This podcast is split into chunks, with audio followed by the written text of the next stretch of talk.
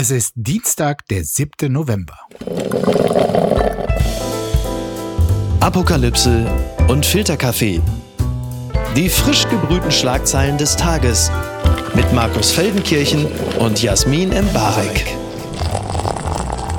Einen wunderschönen guten Morgen. Herzlich willkommen zu Apokalypse und Filterkaffee, dem Nachrichtenmüsli am Dienstag. Und auch an diesem Dienstag gibt es wieder eine Menge, was nur darauf wartet, von uns besprochen und seziert zu werden. Relevantes, Skurriles. Du kannst es dir aussuchen. Einen schönen guten Morgen, Jasmin. Guten Morgen, Markus. Ja, und wir fangen mit etwas an, was zumindest mich in gewisser Weise berührt hat. Das hat mich traurig gemacht. Hans Meiser gestorben, Pionier des Privatfernsehens. So steht es zum Beispiel bei Zeit Online. Die Talkshow mit seinem Namen und Notruf machten ihn bekannt. Der Radio- und Fernsehmoderator Hans Meiser ist mit 77 gestorben. Er galt als Urgestein des deutschen Privatfernsehens und äh, die Kollegen von Zeit Online haben ihn tatsächlich liebevoll und gut gewürdigt. Das heißt da zum Beispiel, Hans Meiser hat nie eine große Fernsehshow moderiert. Er hatte seine größten Qualitäten nicht als Entertainer und nicht als Interviewer. Und als Journalist schrieb er sich in die Mediengeschichte ein mit einer Aktion, die ihm später selbst nicht geheuer war. Darauf kommen wir später noch. Er war kein coolen Kampf und kein Hajo Friedrichs, kein Gottschalk und kein Elstner oder wer auch sonst den Leuten einfallen könnte, wenn man sie auf der Straße um ein paar große Fernsehnamen bitten würde würde. Und doch ist Hans Meiser zweifellos eine prägende Figur der deutschen TV-Geschichte. Und ähm, ich kann das sagen, ich wurde zwangsläufig, ohne dass ich es mir aufgesucht habe, in Teilen mit ihm sozialisiert. Jasmin, äh, was sagt dir Hans Meiser, der nun gestorben ist? Schon was, ist es aber eher so, dass ähm, auch gerade in der Journalistenschule, es war immer nur so eine, fast eine Geistergestalt, aber auf eine schon gewürdigte Art. Deswegen äh, lasse ich dir hier für deine Emotionen ganz viel Raum, Markus, und werde ganz ehrfürchtig zurücktreten und äh, honorieren. Nett. Ich muss allerdings gestehen, ich war jetzt überhaupt kein Fan. Ich habe auch diese ganzen, ich glaube, es war sogar der, der langweiligste, weil behäbigste von den Nachmittag-Talks. Also er hat aber da ein Genre begründet, äh, was viele Nachahmer fand. Äh, da war zum Beispiel dann Arabella Bella Kiesbauer, Andreas Türk, Thomas Orner, Jürgen Fliege, Ilona Christen, Bärbel Schäfer und noch etliche andere. Aber letztlich, also der, der Godfather für die alle war ähm, Hans Meiser, weil der dieses irgendwie Quatschbereden am Nachmittag und äh, tief eintauchen in äh, wirklich höchst private Familienprozesse, das war schon mit seiner Show verbunden. Er hat sie sozusagen salonfähig gemacht und er hat sie auch irre lange äh, moderiert. Am Ende standen 1700 Folgen. Das muss man ja natürlich auch erstmal schaffen. Das heißt also, äh, dass ich in meiner Schulzeit nach 14 Uhr Brit gucken konnte, ja. kann ich eigentlich ihm verdanken. Ganz genau. Das finde ich super. Da, guck mal, da ist der, der wird wieder, kann wir eine Connection gefunden. Also super. das war Vielen der, Dank dafür. Der grauhaarige Vorläufer von Brit und Co. Also das hast du dann aber gerne geguckt, ja? Ja, natürlich. Ja, das war absolutes Highlight. Es lief erst Brit, dann äh, Familien im Brennpunkt. Das war, sorry, das war meine Jugend. Das ist total äh, wirklich ganz schlimme Sozialisierung. Vielleicht hast du da noch bessere Momente mitbekommen, weil viele Dinge noch nicht so peinlich waren in den 90ern. Aber egal. Ich glaube, was er nicht gemacht hat, wo das dann ja dann äh, hingegangen ist und was ich wirklich richtig ekelhaft fand, war dann, wo sie die ganzen äh, Leute, die ja, erkennbar Probleme im Leben hatten, dann ins Studio geholt haben und dann ähm, sowas, wir streiten uns um die Vaterschaft und Vaterschaftstest und dann, hier haben wir den Lügendetektor und das machen wir alles noch vor Millionenpublikum. Ich würde jetzt mal behaupten, ohne es genau überprüft zu haben, dass Hans Meiser so eine Scheiße nicht gemacht hat. Naja, und dann ist dann noch die Sache, ähm, was ich eben gelesen habe, als Journalist schrieb er Mediengeschichte mit einer Aktion, die ihm selber später nicht geheuer war. Und das war also äh, eine skurrile Geschichte 1988 bei der Geiselnahme von äh, Gladbeck. Da hat Hans Meiser in der Deutschen Bankfiliale angerufen und tatsächlich dann hatte er einen der Täter am Telefon. Das Gespräch dauerte nur wenige Sekunden und brachte keine Erkenntnis. Dass Meiser es dann in die Sendung nahm, ließ ihn später Selbstkritik üben. Ich zitiere ihn, ein schlechter Journalist ist, wer nicht auf die Idee kommt, sowas zu machen, aber ein schlechter Journalist ist auch, wer sowas nachher tatsächlich sendet. Die Schlagzeile des Tages gibt es gar nicht, Markus. Und äh, wir müssen ja. uns mal ganz kurz transparent machen, denn ja. wir haben gerade 23.36 Uhr äh, am Montagabend, den 6. November. Genau. Und gerade läuft noch im Kanzleramt der Asylgipfel, die MPK, die mich eigentlich an die Corona-Zeit erinnert, um ehrlich zu sein, äh, wo wir auch ähm, äh, bis vier Uhr nachts gewartet haben, bis wir wussten, wie viel Meter wir uns wieder raus draußen bewegen dürfen. Das heißt, vielleicht gibt es morgen früh, wenn die Menschen uns zuhören, schon ein wahnsinnig grandioses Ergebnis, über das wir nicht äh, schlau diskutieren konnten. Ja, das ist so. Also ich habe mich auch an diese Zeit erinnert gefühlt und dachte, also MPKs bis äh, nach Mitternacht äh, seien Geschichte. Aber bei besonders diffizilen Themen ähm, scheint es einfach nicht schneller zu gehen. Und es standen da heute einige Themen auf der Tagesordnung, also auch leichter zu lösende. Aber was man tatsächlich in Sachen Begrenzung von Migration macht, da scheint es doch wirklich erhebliche Unterschiede zu geben. Und das ist äh, für mich jetzt die Haupterklärung, warum da bis Mitternacht ähm, auch kein Ergebnis vorlag. Ja, und ich muss auch ehrlich sagen, also die Diskussionen in den letzten Wochen, die waren ja auch emotional, wie ich fand, sehr anstrengend. Ähm, weswegen ich eigentlich so ein bisschen Angst hatte vor diesem Gipfel. Ich erinnere mich noch, wie ich im Sommer, wie in Talkshows darüber geredet wurde, dass das ja erst im November müsste man sich mal zusammenfinden und bis dahin gibt es ganz viele tolle Ideen. Und ich das Gefühl habe, so viele tolle Ideen scheint es ja nicht zu geben. Und ich würde jetzt nicht sagen, dass das eine Quelle ist, die wir als solche benennen, aber man muss ja auf Twitter auch manchmal oder X auf Kollegen hören, die vielleicht schon den richtigen äh, Vibe dieser Situation überliefern. Und Nikolaus Blome hat Folgendes getwittert. Ich lese es dir kurz vor. Im Kanzleramt brennt die Luft. Scholz wirft wüst und den CDU-Ministerpräsidenten eine Intrige gegen Parteichef Merz vor, weil die CDU-Ministerpräsidenten eine eigene Migrationskommission fordern, die am März vorbei mit Scholz verhandeln wolle. Ähm, können wir uns das vorstellen? Ja. ja, das können wir uns vorstellen. Ist natürlich auch nett von Scholz, dass er quasi eher das offenbart und darauf aufmerksam macht. Ist schön unangenehm, sowohl für Wüst als auch äh, für Merz, aber nett, dass da äh, Scholz quasi mhm. Friedrich Merz hier sich äh, schützend davor stellt und sagt, also ich habe dich vor einer Intrige bewahrt, deine eigenen Leute. Ja, und vor allen Dingen, ähm, ich muss daran denken, dass wir darüber gesprochen haben, was Merz wohl mit seinem kleinen Zettel im Kanzleramt äh, getan hat, als er mit Scholz gesprochen hat. Und vielleicht hat Merz ihn einfach schon gewarnt, dass seine Widersacher genau heute darauf warten, ihn in die Pfanne zu hauen. Und äh, Scholz hatte irgendwie so eine alte, so eine alten Männer- ich weiß es nicht. Ich habe das Gefühl, er hat da irgendwie eine wahnsinnige Solidarität mit Friedrich Merz auch zu. Also ja, ne? kann ein Sozialdemokrat dagegen sein? Keine Ahnung. Also ich würde jetzt wüst innerhalb des konservativen Spektrums als durchaus liberaler einstufeln als Friedrich Merz. Und das könnte ja in der eigenen Partei bei Scholz schon besser ankommen, wenn man sich vielleicht damit gut stellt. Aber okay, vielleicht ist er auch einfach nur ein ehrlicher Mann. Jetzt habe ich noch eine verwegene Theorie. Vielleicht ist es ihm einfach sehr viel lieber, also Olaf Scholz, wenn er äh, bei der nächsten Bundestagswahl gegen Friedrich Merz antritt und nicht gegen Wüst. Und da will er ihn nicht vorher noch unnötig beschädigen. Ja gut, ich, äh, ich denke immer, dass der Kanzler äh, für den Moment handelt und inhaltlich Politik macht und niemals auf Wahlkämpfe schaut, Markus. Da muss ich ehrlich sagen, lass mir doch diese Illusion. Während wir sprechen und wir auf das Ergebnis warten, kommt mir allerdings auch der Gedanke, ist es eigentlich so schlimm, wenn es heute Nacht, also ähm, bis heute Morgen, kein Ergebnis gegeben hat, weil ich meine, es sind wahnsinnig aufgepeitschte Zeiten, wo auch irgendwie der Nahostkonflikt quasi auf deutsche Straßen getragen wird. Ähm, Freunde der Hamas, Freunde des Islamischen Staates sich irgendwie unverblümt zeigen, ähm, auch ähm, ihre Parolen äh, krähen und das natürlich zu einer hoch emotionalen Debatte führt und bei vielen auch irgendwie so emotional den Reflex, das ist das sind die, jetzt müssen wir aber mal viel härter gegen die vorgehen, ob solche emotionalen Zeiten quasi die richtigen sind, um grundlegende Entscheidungen, wie wir künftig mit Migration umgehen, äh, zu treffen.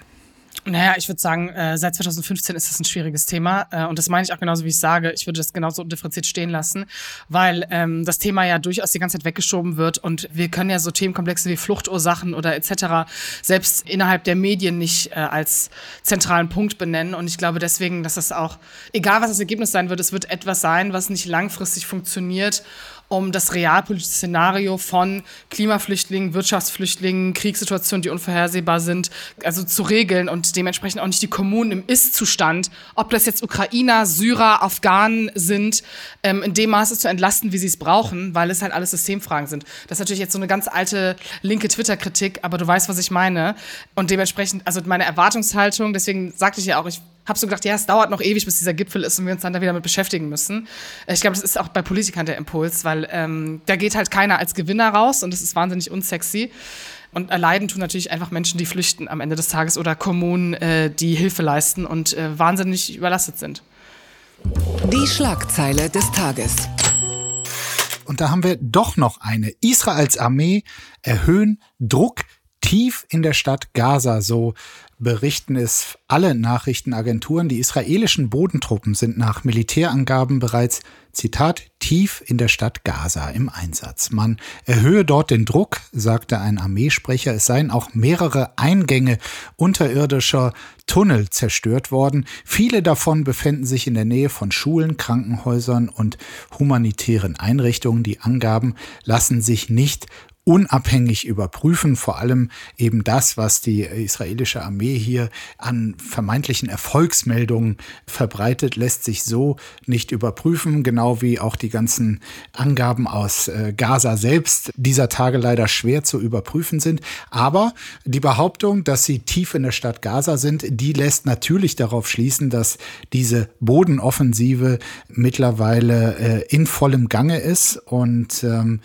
die Frage ist, ob Israel tatsächlich seine Ziele damit erreicht, ob es am Ende selber mehr Nutzen als Schaden davonträgt, weil für mich natürlich das Bedürfnis, irgendwie die Hamas größtmöglich zu schaden, völlig nachvollziehbar ist. Aber ich denke auch immer an, an die Zeit irgendwie des Irakkriegs und des Afghanistankriegs, wo auch erstmal völlig nachvollziehbar war, dass man auf äh, etwas Ungeheuerliches wie dieses Massaker vom 7. Oktober reagieren muss, aber man sich manchmal auch selbst keinen Gefallen mit einer Überreaktion oder einer falschen Reaktion tut. Ja, ich tue mich da, glaube ich, in der Bewertung auch wahnsinnig schwer. Aber was mich immer so wahnsinnig irritiert, ist, dass wir nicht damit arbeiten können, was von diesen ganzen Dingen jetzt stimmt, wie weit sie eingedrungen sind, wo, welche Tunnel sind es genau, was bedeutet das eigentlich für Frauen, Kinder, sonstiges. Also, dass man das nicht wirklich sofort weiß und einordnen kann, das macht die Situation einfach so wahnsinnig schwer von außen zu beobachten, weil klar, bestimmte Grundprämissen, wie du sie benannt hast, völlig klar sind und man auch versteht, warum das eine Kriegsreaktion ist. Aber wenn wir jetzt auf das Humanitäre schauen, ist natürlich wie soll ich das sagen, einfach wahnsinnig beängstigend ist, weil man das Gefühl hat, die Opferzahlen auf beiden Seiten damit auch so unberechenbar werden. Und das finde ich in so einem Zustand, äh, in dem wir so viele schreckliche Bilder sehen, einfach ziemlich beängstigend. Ja, es macht Angst, es macht äh, auch betroffen. Das menschliche Leid auf beiden Seiten macht mich äh, zutiefst betroffen und klingt in diesen Tagen einfach immer nur naiv, aber ja. ich hoffe einfach, dass äh, es irgendwie möglich ist, die Hamas so zu schädigen, dass sie einen vergleichbaren Angriff nie wieder starten kann, ein solches Massaker, und trotzdem es nicht gleichzeitig auch eine menschliche Tragödie in Gaza gibt. So, mehr kann man sich nicht wünschen. Wie das funktioniert, I don't know. Ja, das, ich glaube, äh, wenn es darauf die Antwort gäbe, dann würden wir hier nicht über, darüber sprechen.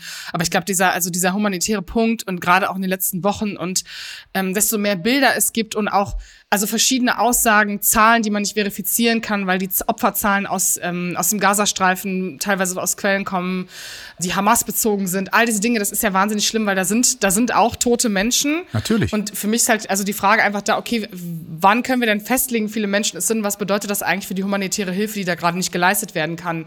Wie viele Krankenhäuser haben wirklich noch irgendwelche irgendwelche Mittel, um diese Menschen zu versorgen. Man liest Zahlen von schwangeren Frauen, äh, es sind mal 40.000, 50.000, man weiß nicht, welche Zahl stimmt.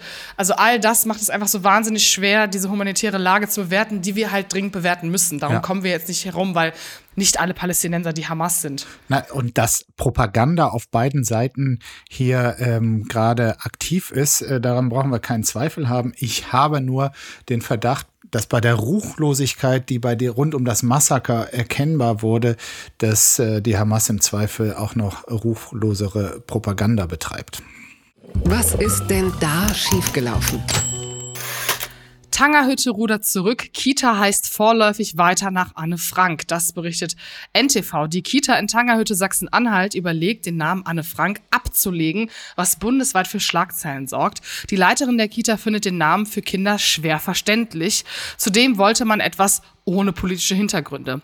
Gestern teilte die Stadt Tangehütte dann mit, die Entscheidung einer Namensänderung steht aktuell nicht an. Der Vorschlag zur Namensänderung stößt auf Kritik von Politikern und der deutsch-israelischen Gesellschaft. Sachsen-Anhalts CDU-Chef nannte ihn abwegig, instinktlos und kleingeistig. Da wäre jetzt auch meine erste Reaktion, gut, das sollte man äh, definitiv so sehen. Und ähm, ich weiß nicht, wie viele Kindergartenkinder sich per se mit dem Namen, also meine Grundschule hatte auch einen wahnsinnig langen, äh, irritierenden Namen.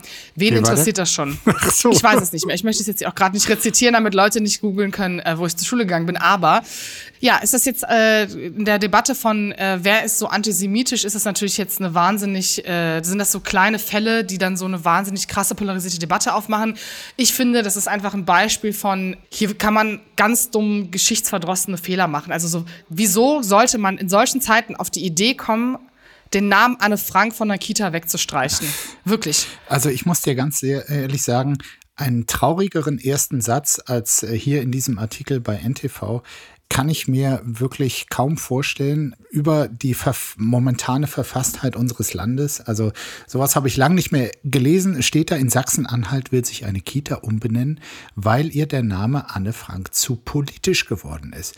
Ich meine, was für geschichtsvergessene und verantwortungslose Mitbürgerinnen und Mitbürger stehen da bitte hinter. Dann gibt's hier eine, eine Pressemitteilung der Stadttanger Hütte, ähm, der zufolge war die Idee eines neuen Namens Teil eines längeren Erneuerungsprozesses. Und da muss man jetzt mal sagen, das ist genau das, was Björn Höcke in seiner Dresdner Rede wollte. Eine 180-Grad-Wende in der Erinnerungskultur. Ja. Glückwunsch. In Tangerhütte bei der Kita hätte es äh, beinahe geschafft, äh, weil da der Erneuerungsprozess, das klingt so schön, im vollen Gange war.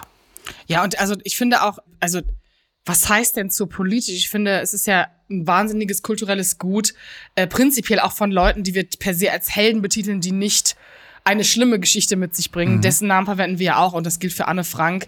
Trotz der tragischen Geschichte und des, des Faktes, dass sie Opfer des Holocaust geworden ist und trotzdem das, was sie geleistet, die Schriften, die wir heute von ihr kennen, den intellektuellen Impact, den sie danach ja. trotzdem noch mitgeleistet hat.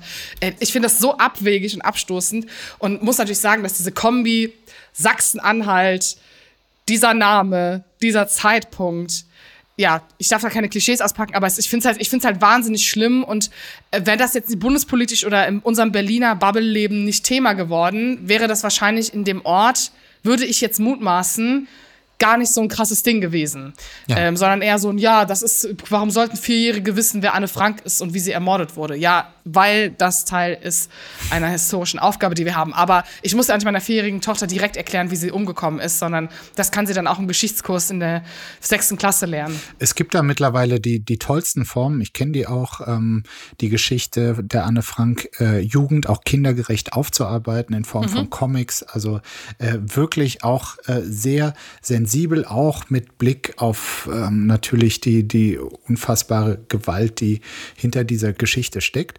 Es gibt hier noch ein bisschen mehr Hintergrund. Laut Stadtverwaltung kommt der Wunsch zur Namensänderung von Eltern und Mitarbeitern und die Kita-Leiterin sagte der Magdeburger Volksstimme, der Kinderrat der Einrichtung habe einen Namen gewählt, der kindergerechter sei. Sie wollten das nämlich Weltendenker, Kita-Weltendenker nennen, also kindergerechter. Die Zeitung schreibt weiter, die Geschichte der Anne Frank sei laut Leiterin gerade für kleine Kinder schwer fassbar. Das hatten wir gerade. Auch Eltern mit Migrationshintergrund könnten mit dem Namen oft nichts anfangen. Und äh, hier bei NTV steht dann also das Argument Eltern mit Migrationshintergrund, das klingt wenig plausibel.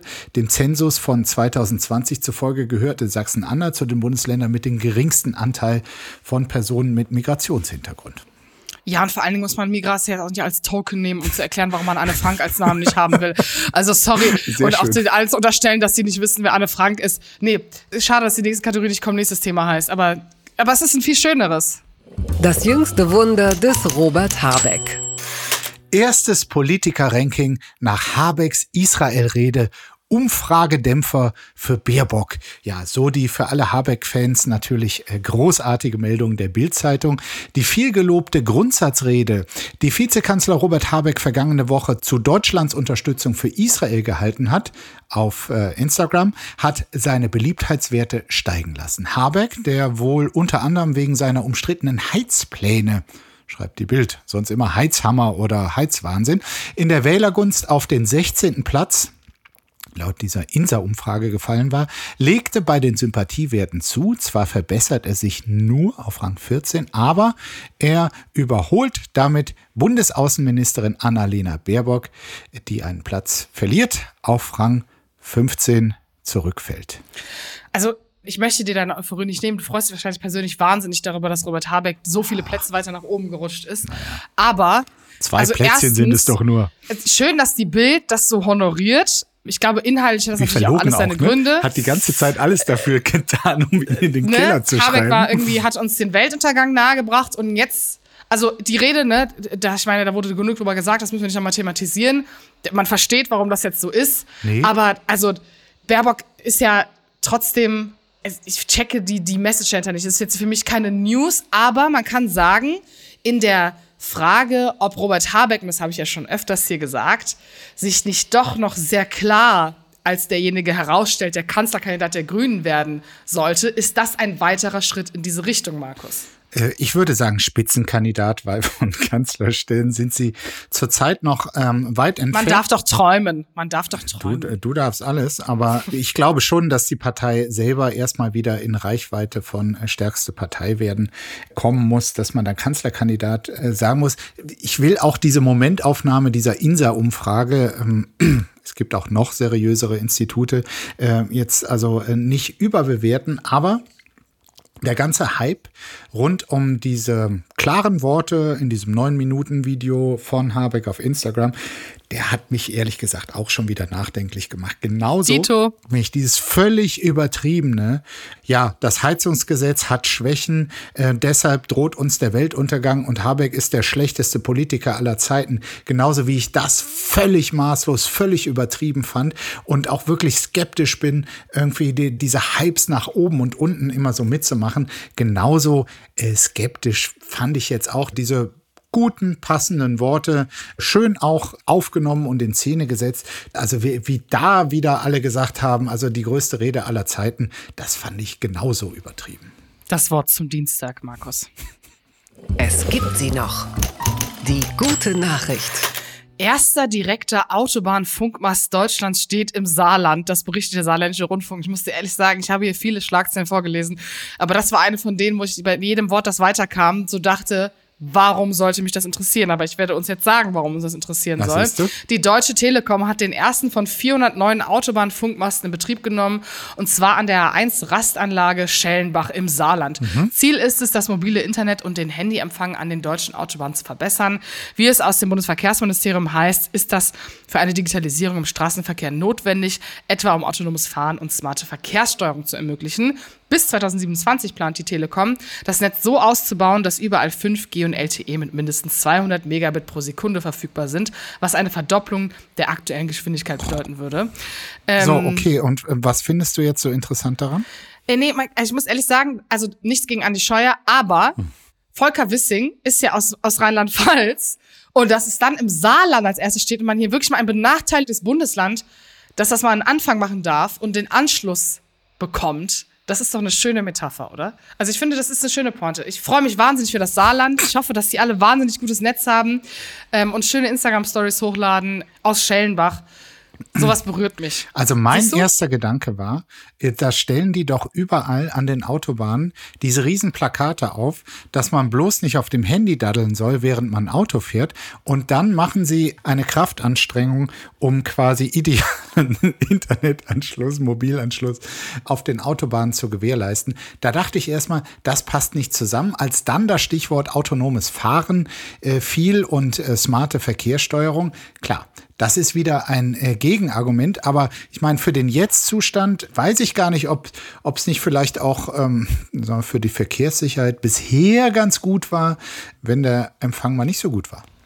Naja, aber der Mast, ähm, der dient nicht nur den Autofahrern, sondern der versorgt auch die umliegenden Gemeinden mit schnellem Internet. Also es ist nicht nur ein Angebot, um Unfälle zu steigern, weil man auf Instagram scrollt, während man fährt, was man natürlich niemals tun sollte. Ja. Sondern es ist auch, also es ist sozusagen der, also der Anschluss an die Welt der Deutschen. Das ist genau das. Vielleicht sollten Sie hier, da wo ich in Köln wohne, ist auch manchmal ganz schlechtes Netz. Vielleicht ich, brauche ich auch so einen Mast hier direkt auf der Severinsbrücke oder so. Du, du musst einfach an die Autobahn ziehen und dann äh, wird das äh, demnächst besser.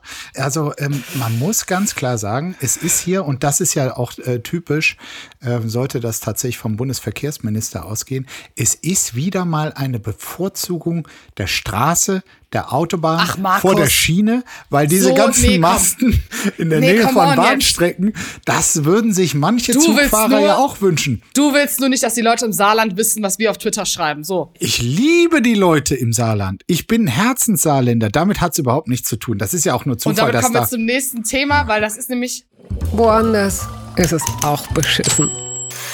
Tatsächlich. Äh, Paris. Viele Arbeiter ohne Papiere auf Olympiabaustellen. So steht es bei tagesschau.de. Arbeiter protestieren seit Wochen auf den Olympiabaustellen in Paris, da sie ohne Verträge, Gehaltsabrechnungen oder Unfallversicherungen arbeiten müssen. Ihre Forderung? Papiere für alle Arbeiter. Alle verschließen die Augen davor. Die großen Unternehmen schauen weg, die Stadt Paris schaut weg und jetzt mit diesem Streik sind sie gezwungen zu sehen, was sie nicht sehen wollen, sagt dazu ein Pariser Lokalpolitiker. Das Pariser Rathaus hat auf den Protest reagiert und vermittelt nun zwischen Arbeitgebern und der zuständigen Präfektur. Die entscheidet letztlich, ob ein Arbeiter Papiere bekommt oder nicht. Ja, als ich das äh, das erste Mal las, also schlimme Zustände auf Olympiabaustellen, da habe ich natürlich sofort an Franz Beckenbauer gedacht, der nach seinem Besuch in Katar sagte, also Sklaven, ich habe keinen gesehen.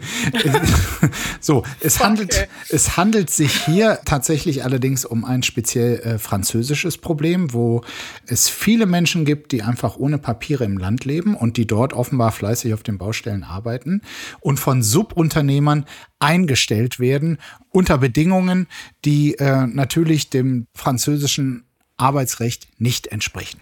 Naja, da kann man ja schön, also ich möchte keinen Whataboutism aufmachen, aber da kann man jetzt ja schön sagen, was die Kataris können, das können französische Unternehmer, auch wenn es günstig sein muss. Ausbeutung ist auch im Westen eine Sache. Schön, dass wir das auch mal feststellen. Du Äh, wolltest natürlich keinen Whataboutism machen, hast es aber da Nein, sehr gut ich gemacht. habe genau. Ich habe ihn wahnsinnig gut gemacht. Ähm, ich muss sagen, ich habe die Nachricht gelesen, dachte so, ja, genauso habe ich es mir auch vorgestellt. Ähm, das stelle ich mir immer so vor, wenn hier irgendwelche Sportevents sind in Europa, dass eigentlich die Hälfte der Menschen, die das aufbauen, Menschen sind, die, wenn sie einen Unfall haben, nicht versichert sind und vielleicht, wenn sie irgendeine Lähmung oder sonstiges erleiden, einfach damit leben müssen äh, und sich niemand Mhm. dafür interessiert. Und äh, das ist ein weiteres Beispiel. Ja, absolut. Und ich muss ehrlich ist natürlich sagen- auch nicht nach den Fran selbstgegebenen französischen Sozialstandards und es findet offenbar trotzdem statt. Naja, aber vor allen Dingen finde ich, also, dass das Rathaus ja dann ja entscheidet, ob dieser Arbeiter Papiere bekommt, obwohl sie ja eigentlich wissen, sie sind in der Not, um das zu leisten, dass Olympia so stattfinden kann. Das ist auch wieder so eine weirde Deutungshoheit, die dann dabei ist, wo ich so denke, gut, also was wollt ihr denn jetzt? Äh, da bin ich natürlich wahnsinnig auf der Seite der Arbeiter und finde, am nächste Woche müssten wir eigentlich die Nachricht vorlesen, dass diese Arbeiter alle zumindest versichert sind äh, und dass da keiner mehr rumläuft, von dem man nicht weiß, warum er das tut und warum er da Dinge zusammenbaut. Stärker wird's nicht mehr. Das gibt's doch gar nicht.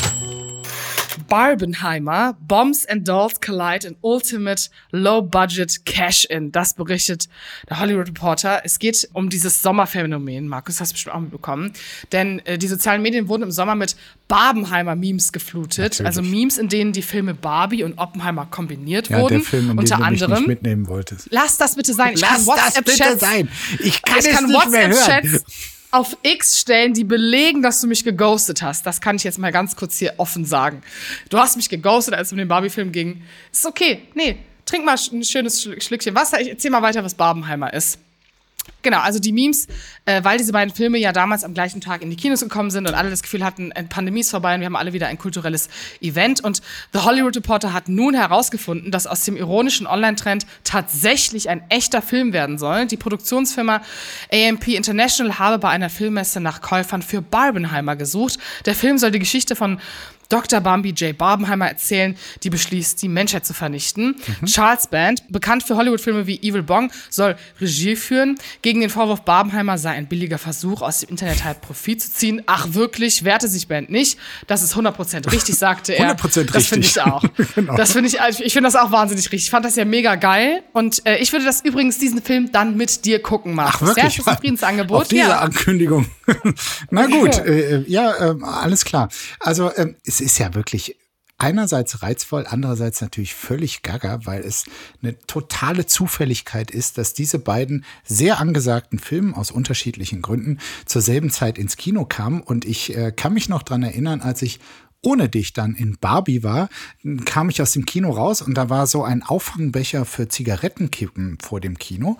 Transparent war das, also man konnte durch Glas sehen, wie viele äh, Kippen da reingehen. Rechts äh, war dann äh, Barbie, links war Oppenheimer und äh, so sollte quasi ein Abstimmungsergebnis da in Berlin vor dem Kino äh, stattfinden, wo mehr Leute herkamen, aus welchem Film.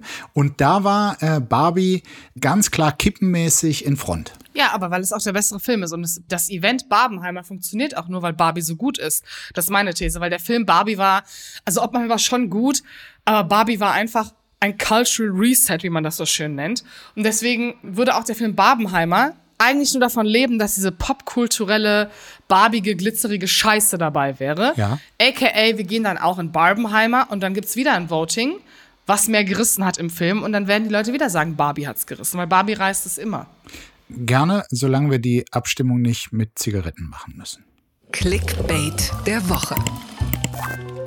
USA. Trump-Verbündeter Mike Johnson legt kuriose Pornobeichte ab.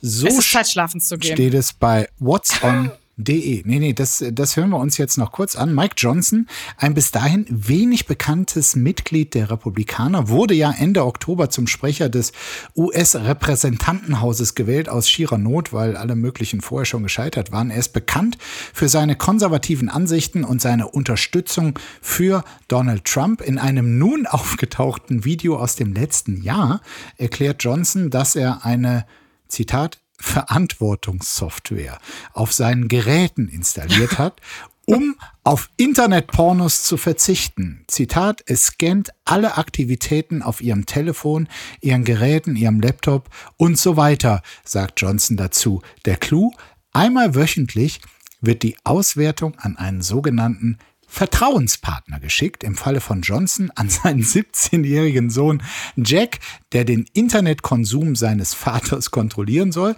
und dem im Zweifel auch äh, gemeldet würde, falls er auf YouPorn oder so unterwegs wäre. Und ich muss sagen, ich habe selten etwas Skurrileres äh, gehört und gelesen. Allerdings, wenn man sich da mal in die Welt der wirklich ultrareligiösen Rechten in Amerika reindenkt, dann ist das alles wieder äh, gar nicht so absurd, weil ähm, ich glaube, das ist dieses Tool, was da entwickelt wurde, also sich selbst vor dem Bösen, äh, der Sünde zu schützen, ähm, das ist dort äh, etwas Selbstverständliches. Ich muss dir ehrlich sagen, also entweder ist es ein schlechter Film mit Owen Wilson und Adam Sandler oder es ist eine Filler-Folge von House of Cards.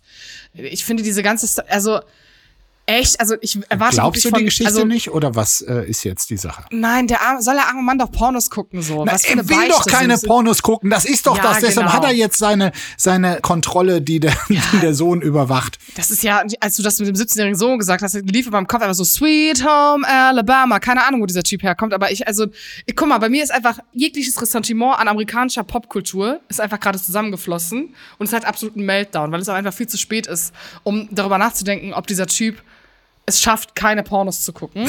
Ich wünsche ihm dabei wahnsinnig alles Gute und hoffe, dass Hausfrauen aus Virginia denken, wow, der Typ hat sich komplett zusammen und Gott Natürlich. wird am Tag des jüngsten Gerichts sagen, gut, dass du ihn gewählt hast, weil du hast ein reines Gewissen. Good for you. Aber ich muss ehrlich sagen, wir sind ja hier in der feministischen Debatte durchaus weiter. Vielleicht kann man ihm ja mal ein paar feministische Pornos schicken und dann freut er sich vielleicht. Du, das ist wirklich das, was du dir für den Rest der Woche äh, vornehmen Oh. kannst. Mike Johnsons ein paar in Berlin gemachte feministische Pornos zu schicken. Äh, Stop it. Nicht vielleicht gesagt, vielleicht. Oh. gehen die ja auch bei dieser Überwachungssoftware durch. Ja, vielleicht melden die die ja gar nicht an seinen 17-jährigen Sohn. Vielleicht ist die Verantwortungssoftware, vielleicht ist es wieder auch gut, weil es ist eigentlich gar kein lustiges Thema, vielleicht ist, scannt die auch einfach mal Konsens. So. Dann wäre das natürlich wieder eine gute Ich meine, Idee, wenn, das zu schicken. wenn, Aber wenn die Software auch melden würde, wenn er sich wieder auf rechtsradikalen Seiten herumtreibt, das wäre eine, Boah, ja. ein sinnvoller Ergänzungsvorschlag. Aber das ist jetzt kein lustiges Ende, Markus. Nee, ähm, hast du noch mal geguckt, ob bei der Ministerpräsidentenkonferenz es was Neues gibt? Ich habe eigentlich so äh, Push-Benachrichtigungen an. Da kam jetzt keine. Gut. Du, dann, Vielleicht kommt sie drei Minuten, nachdem wir hier aufhören. Und dann müssen die Leute einfach, sie, sie schaffen das auch einen Tag ohne uns. dann machen wir das heute halt äh, ohne lustiges Ende zu Ende. Ich Und ohne Söder. Ich, ja, auch zum Glück. Das ist ja auch schon lustig, dass wir es mal ohne Söder schaffen. Ich wünsche dir eine gute Nacht und einen guten Morgen. Ich wünsche dir eine gesegnete Nacht, einen gesegneten Morgen, eine gesegnete Woche. Und äh, vergiss bitte nicht am Ende der Woche für mich den neuen Song von Dua Lipa zu hören. Das mache ich. Tschüss. Tschüss. Apokalypse und Filterkaffee ist eine Studio Bummens Produktion mit freundlicher Unterstützung der Florida Entertainment. Redaktion Adrian Breder. Executive Producer Tobias Baukage. Produktion Kate Kubel. Ton und Schnitt Nikki Franking. Neue Episoden gibt es täglich. Überall, wo es Podcasts gibt.